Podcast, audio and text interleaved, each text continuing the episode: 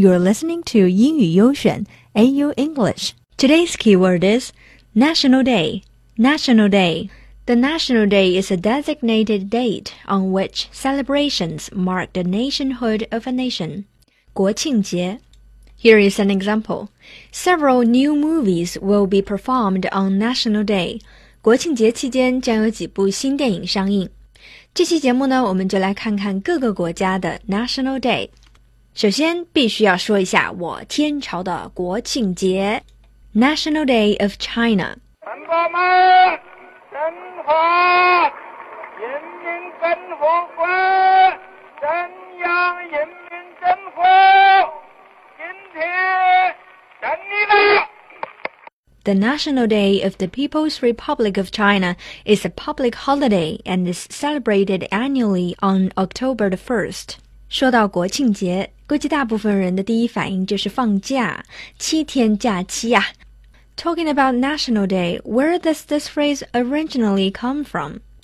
在很久很久以前，古代中国人把皇帝即位、诞辰称为国庆。国庆一词呢，本指国家喜庆之事，最早现于西晋。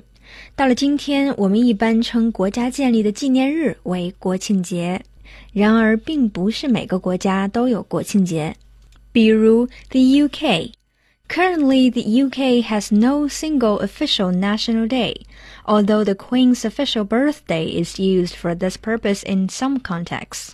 大不列颠每年有很多节日，但并没有像我们一样的正式的国庆节，所以女皇的生日有的时候就会被当作国庆节来庆祝了。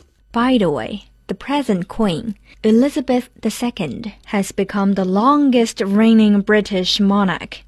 On September the 9th, 2015, the nation's oldest ever monarch officially surpassed the 63 years, 7 months, 2 days, 16 hours, and 23 minutes that her great great grandmother Queen Victoria spent on the throne. 六十三年七个月两天十六小时二十三分钟，英国人民为了统计这个时间也是蛮拼的呀。再来说说美国。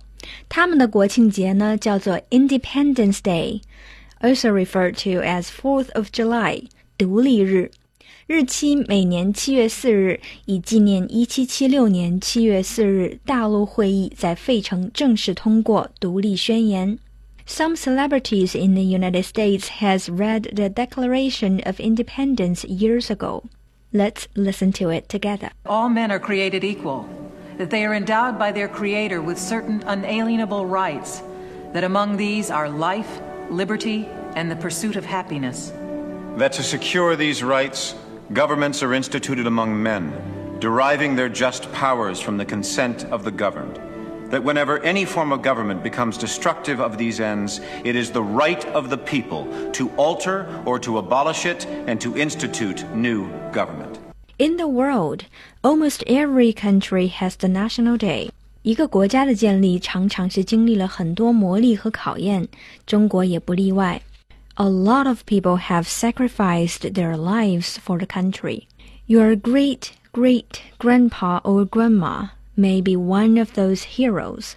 So during this National Day holiday in China, it is nice to spend several minutes to think about the reason why we're celebrating this holiday. Then enjoy the holidays.